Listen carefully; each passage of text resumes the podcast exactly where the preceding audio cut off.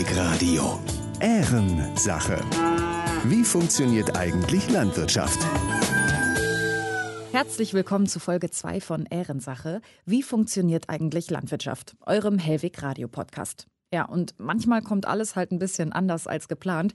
So auch in dieser Folge, denn eigentlich wollte ich äh, euch mit auf den Mähdrescher nehmen und herausfinden, wie die Getreideernte so funktioniert. Ja, und dann das Dauerregen in der Soesterbörde. Es ist viel zu nass zum Ernten, das heißt, auf den Feldern tut sich gar nichts. Mit rund 100 Litern pro Quadratmeter gab es allein im Juli dieses Jahr rund 30 Prozent mehr Niederschlag als üblich, sagt der Deutsche Wetterdienst. Ja, das Gute daran, natürlich nur aus Podcasterin-Sicht, das wirft ja auch spannende Fragen auf. Zum Beispiel, wie wirkt sich denn dieses Wetter auf das Getreide und die Ernteerträge aus? Ist die Ernte jetzt in Gefahr? Und vor welchen Herausforderungen steht die Landwirtschaft, weil Starkregen und Dürreperioden häufiger werden? Um das herauszufinden, habe ich für diese Folge den Landwirt Tristan Dieck aus Ense-Sievering getroffen. Er säße gerade am liebsten auf dem Mähdrescher, aber muss, wie alle seine Kolleginnen und Kollegen im Kreis Soest, noch die Füße stillhalten. Wir waren für diese Folge auf einem seiner Weizenfelder unterwegs und so viel kann ich euch vorab verraten, da sieht es gerade echt nicht gut aus. Außerdem habe ich mir in Geseke eine professionelle Getreidetrocknungsanlage angeguckt. Wie die funktioniert und was das so kostet, eine Tonne Raps trocknen zu lassen zum Beispiel, das hört ihr gleich. Mein Name ist Eva Schulze-Gabrechten. Ich bin selbst auf einem Ackerbaubetrieb groß geworden und ich habe in der Recherche für diese Folge noch so einiges dazugelernt. Herzlich willkommen zu Folge 2 von Ehrensache. Wie funktioniert eigentlich Landwirtschaft? Schön, dass ihr dabei seid. Hellweg Radio. Ehrensache. Hi. Na? Eva, hi. Freut mich sehr. Du, ich wusste ja gar nicht, dass ihr auch einen Reitbetrieb habt. Ein Donnerstagabend Anfang August. Eigentlich hätte Tristan Dieck im Moment gar keine Zeit für ein Interview, denn jetzt ist Hochsaison für die Getreideernte. Aber seit Tagen schon regnet es fast pausenlos im Kreis Soest. Auch heute fällt feiner Nieselregen. Es ist im Moment einfach zu nass für die Ernte. Also Mikrofon statt Mähdrescher. Ja, ich freue mich, dass das klappt. Tristan Dieck ist 28 Jahre alt und gelernter Landwirt. Im Hauptberuf ist er auf einem Betrieb angestellt. Daneben arbeitet er auch auf dem Betrieb seines Stiefvaters in Ense-Sievering. Hier treffe ich ihn heute. Zum Hof gehören ein Pferdepensionsstall, ein Strohhandel und rund 40 Hektar Ackerland. Tristan hilft vor allem in der Getreideernte. Ist das weit von hier oder? Nee, nee. Wir fahren zu einem der Weizenfelder des Betriebs, nur wenige hundert Meter vom Hof entfernt. Boah, das sieht ja schon ja, übel aus, ne? Da sind wir auch, da wo wir hinwollen. Schon vom Auto aus ist zu erkennen, diesem Weizen geht's nicht gut. Viele Halme sind umgeknickt und liegen platt auf dem Ackerboden. Die Ähren haben graue Flecken. Tristan und ich gehen aufs Feld. Also wirklich, denn wir stehen jetzt auf dem plattliegenden Weizen. Ja, das äh, ist Lagerweizen, so kann man den nennen. Der ist halt ins Lager gegangen. Das heißt, der hat sich äh, durchs Wetter plattgelegt. Vor allem, wenn es im Frühsommer viel regnet, weichen die Getreidepflanzen auf. Die Ähren werden schwer und wenn dann, wie dieses Jahr, auch noch viel Wind oder Sturm dazukommen, gehen einige Getreidesorten in die Knie. Man nennt das dann Lagerschaden. Wenn man sich das jetzt hier so anguckt, die Ähren sehen auch ziemlich ja, so braun-gräulich aus. Äh, ist das wegen der Nässe?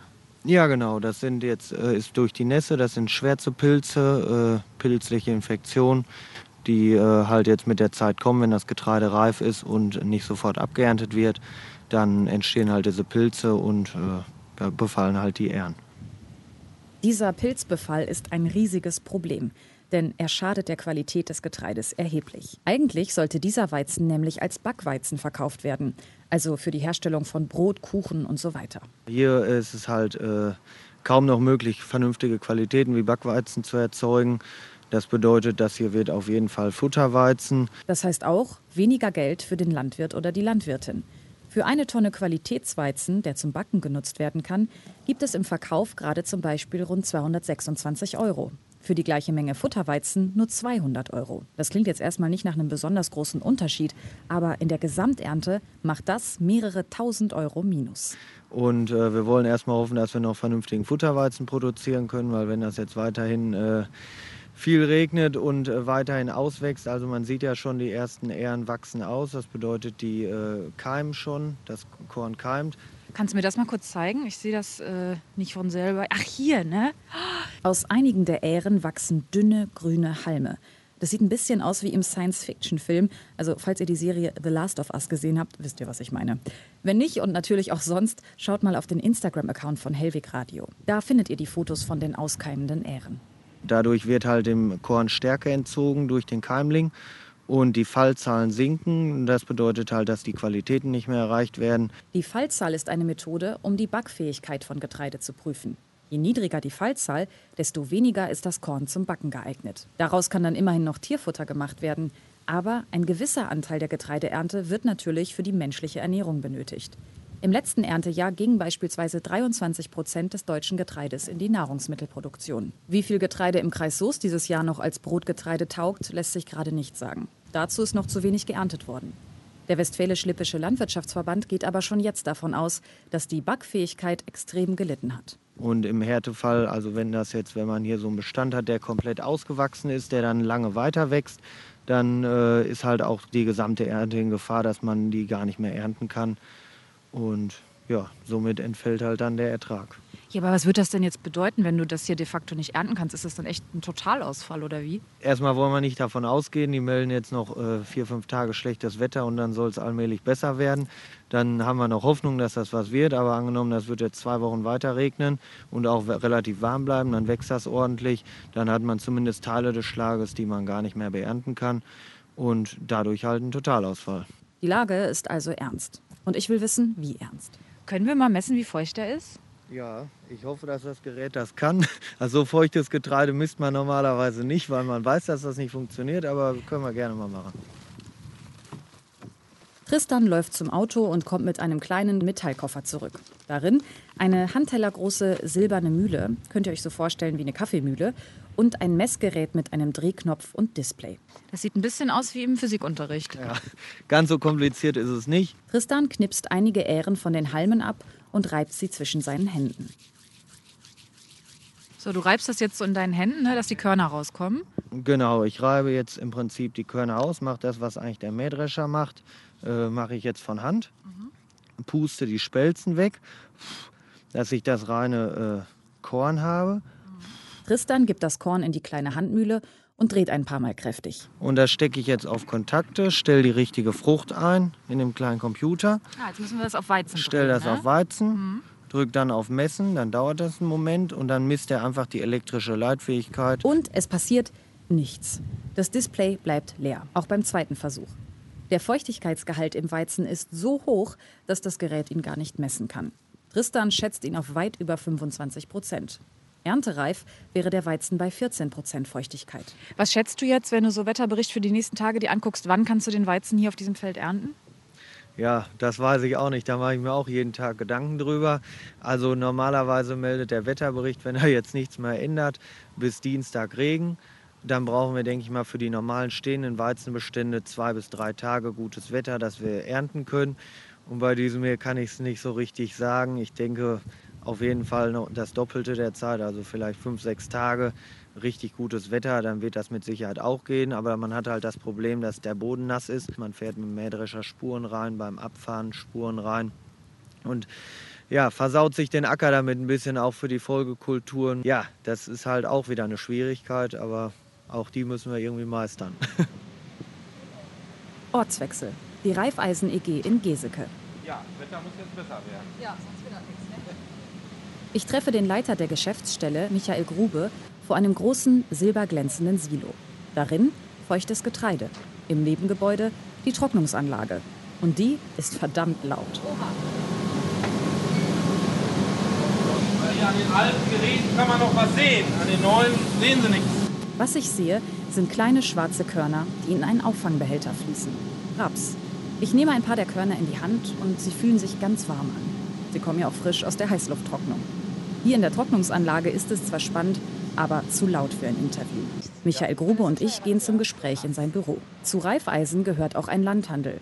Hier wird Getreide gekauft und wieder verkauft. Landwirtinnen und Landwirte liefern bei Reifeisen ihr Korn ab.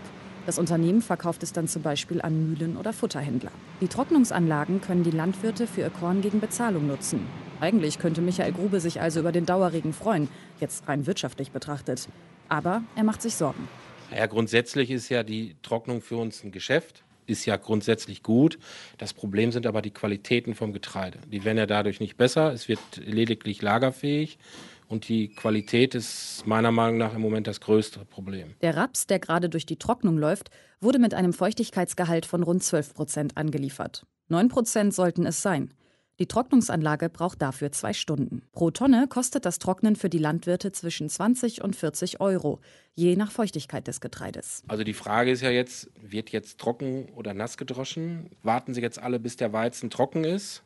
Was natürlich weiter Verluste bedeuten könnte. Er wächst weiter oder wird eventuell viel Ware angeliefert, die getrocknet werden muss. Das ist jetzt so die, die Frage, die im Raum steht, was auch keiner so ganz genau weiß. Ne?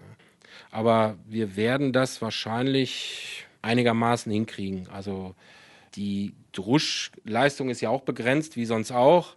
Und von daher glaube ich, dass, dass wir das hinkriegen. Interessant wird nur werden, die Qualitäten zu sortieren. Also ist das jetzt noch Brotgetreide, ist das Futtergetreide, ist das nicht zu gebrauchen? Und das muss man ja hier an der Waage, die Entscheidung muss man da ja treffen und das wird vielleicht etwas länger dauern als sonst. Einen Landwirt an der Waage abweisen zu müssen, weil seine Ernte vielleicht nicht mehr verwertbar ist, daran will hier niemand denken. In 25 Jahren habe ich eigentlich noch nicht erlebt, dass so früh in der Ernte wir so eine lange Schlechtwetterperiode haben, dass wir gar nicht ernten können. Ja, es bleibt jetzt halt nur zu hoffen, dass der Wetterbericht jetzt recht behält und dass es dann irgendwann diese Woche losgeht. Zurück zu Landwirt Tristan Dieck. Wir sind auf dem Hof seines Stiefvaters in Sievering. Das ist eine ganz schön steile Leiter. Tristan zeigt mir den Mähdrescher des Betriebs. Und diese Maschine ist echt ein grüner Koloss. Allein die Vorderreifen sind so hoch, wie ich groß bin. Gut 1,80 Meter. Ja, wir sitzen jetzt im Prinzip auf der Kabine vom Mähdrescher. Der Mähdrescher ist GPS gesteuert. Das heißt, auf dem Acker fahre ich einmal außen rum, lege mir eine Linie an und dann habe ich das Schneidwerk immer ganz genau gerade voll. Heißt das, der Mähdrescher dreht dann von selbst oder wie kann ich mir das vorstellen? Also das Drehen mache ich noch selber, aber der hält alleine die Spur.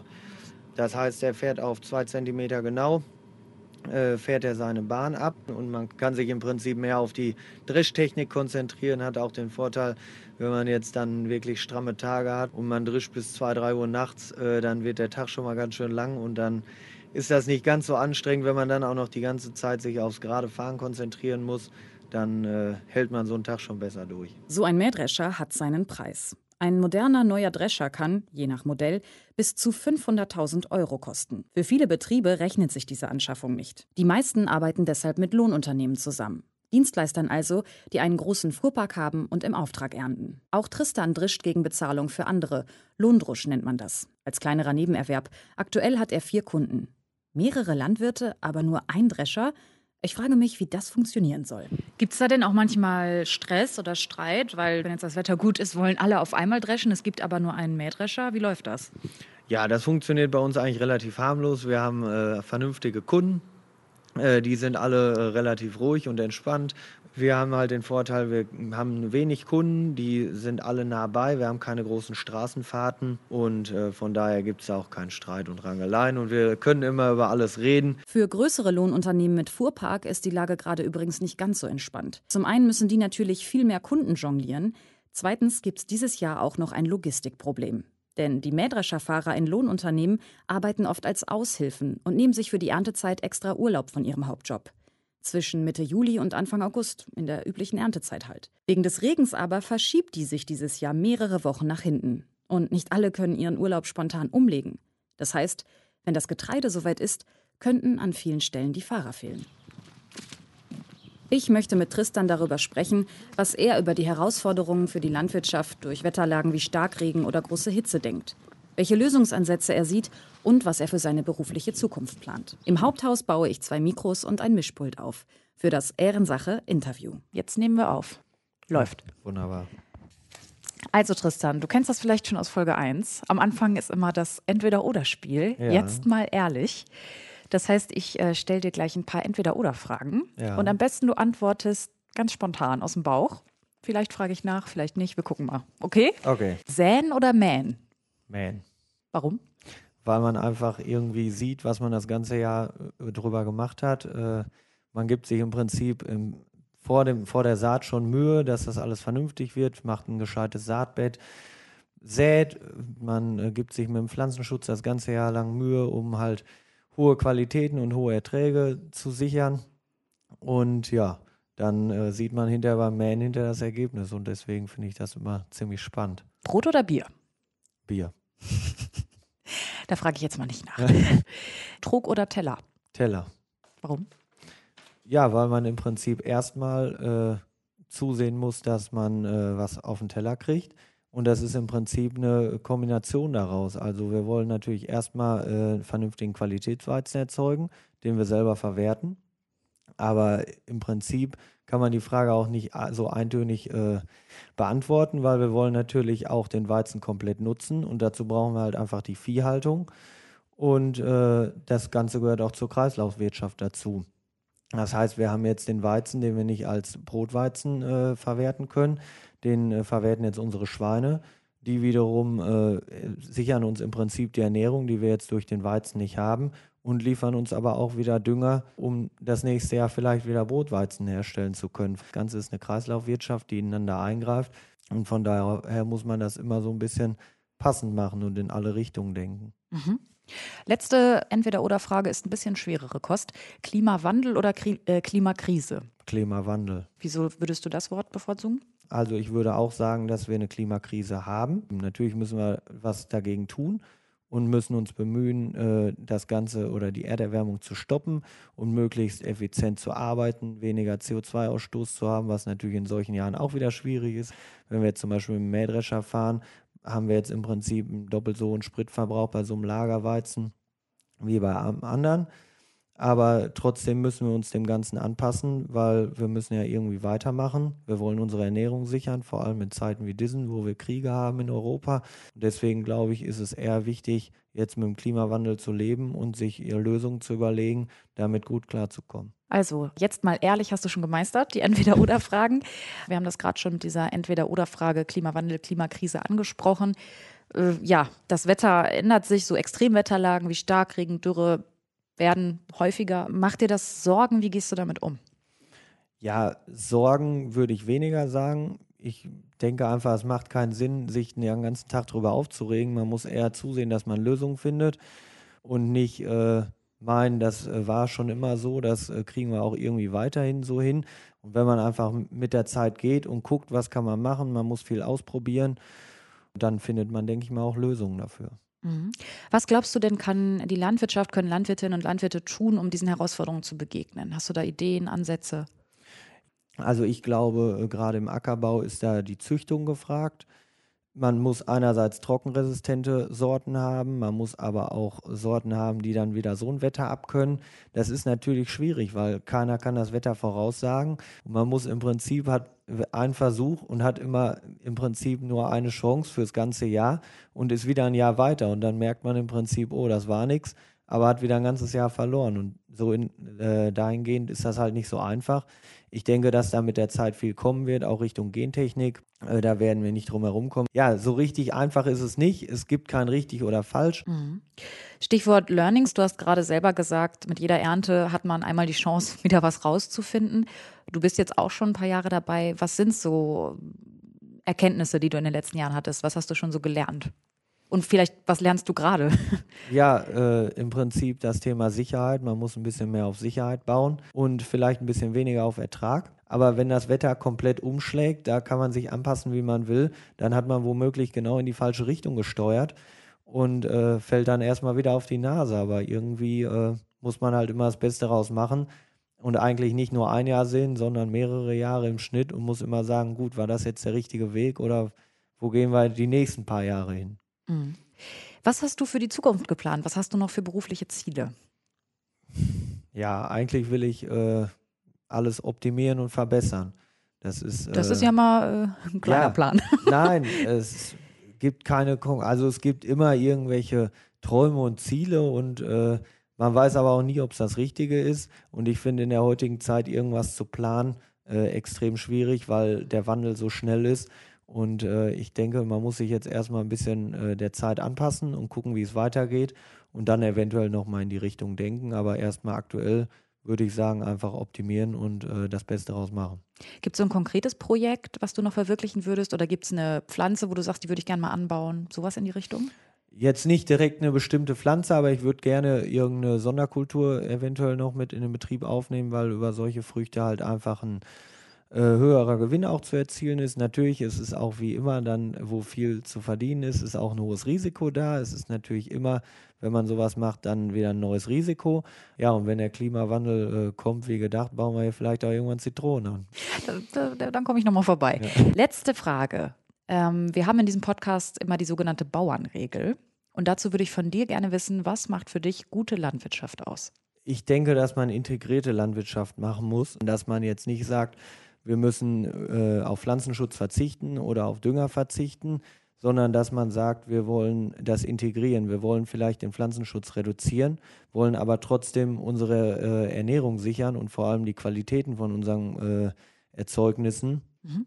Tristan, vielen Dank für das Gespräch. Äh, vielen Dank, dass du dir die Zeit genommen hast heute und wir uns äh, auf dem Acker um, ähm, umgeschaut haben. Und ich drücke fest die Daumen für Sonnenschein ja, in den nächsten schön. Tagen. Danke. Fazit. Ja, das war Folge 2 von Ehrensache. Wie funktioniert eigentlich Landwirtschaft? Eurem Hellweg Radio Podcast. Ja, und was mir in dieser Recherche nochmal deutlich geworden ist, das Wetter ist im Grunde so das Damoklesschwert in der Landwirtschaft.